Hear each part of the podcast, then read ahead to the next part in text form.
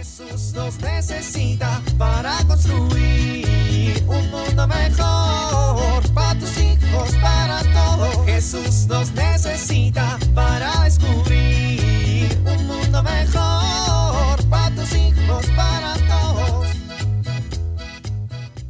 Algún tiempo después de practicar la palabra de Dios día a día, muy bien, justo a tiempo, saliendo puntual para llegar puntual. ¿Y las llaves? ¿Dónde están las llaves? Mi amor, ¿has visto las llaves? Espera, espera, espera. Voy a hacer memoria. Ya sé. Listo. Ya las encontré. Estaban en el mueblecito café. Ya me voy. Te quiero. Gracias Dios por iluminar mi mente en momentos de ofuscación.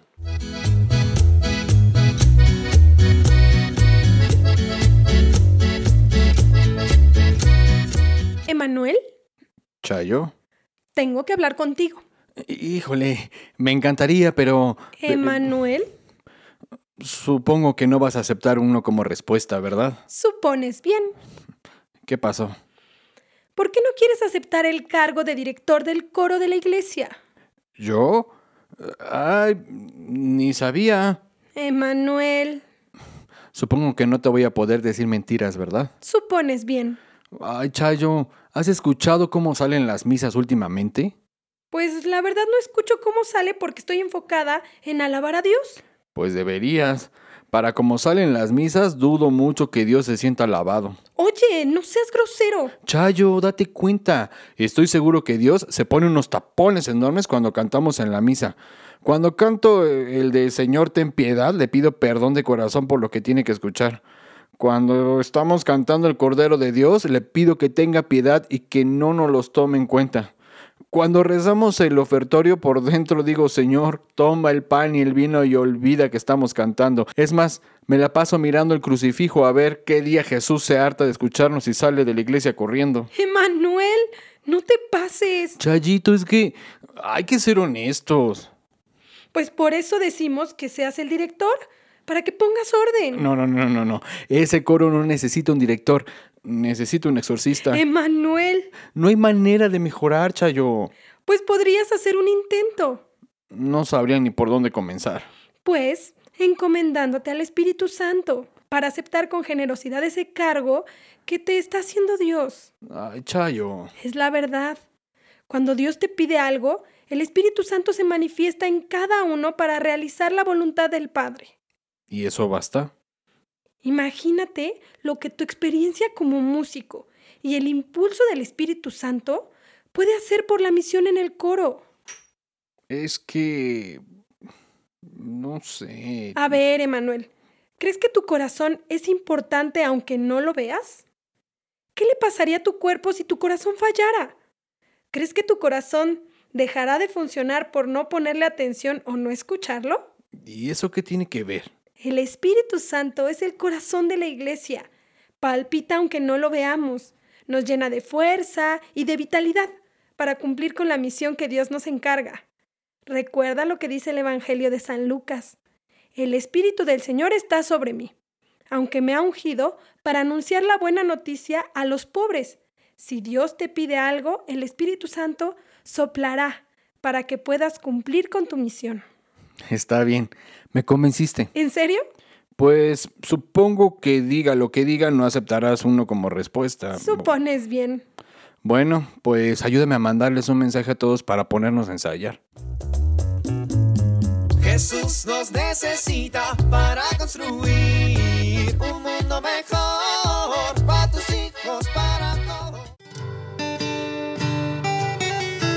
Levántense ya, rápido. Llegarán tarde a su clase. A desayunar. Ya llegué, niños. ¿Te suenan estas frases?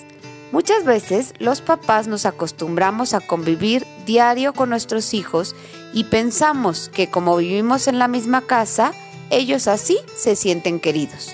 Sin embargo, son muy importantes las muestras de cariño y estas se expresan principalmente en las cosas pequeñas de cada día.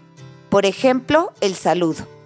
En la mañana al despertar, ve a la recámara de tus hijos y salúdalos. Dales un beso, un abrazo, pregúntales cómo durmieron, qué soñaron. O quizá cuando salgas de casa un rato o todo el día, procura que cuando llegues vayas a saludar a cada uno y también les des un beso, un abrazo, los mires a los ojos. El cariño en pequeños detalles construye una verdadera relación de amor con los hijos. Soy Pilar Velasco.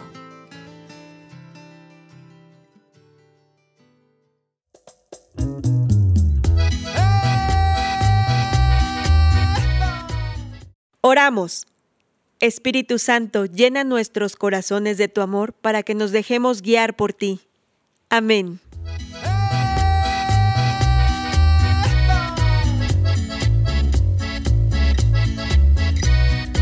Jesús nos necesita para construir. Vivir en familia.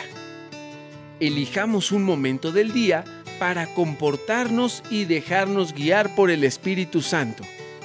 Después, compartamos con la familia cómo fue ese momento. Escribamos esa experiencia y sumemos otras cuatro cosas en las que nos dejaremos guiar por Él.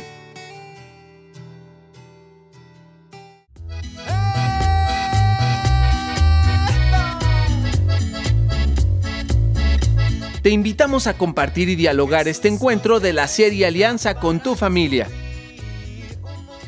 RCP es un programa de PPC México al servicio de las comunidades parroquiales. Hasta la próxima.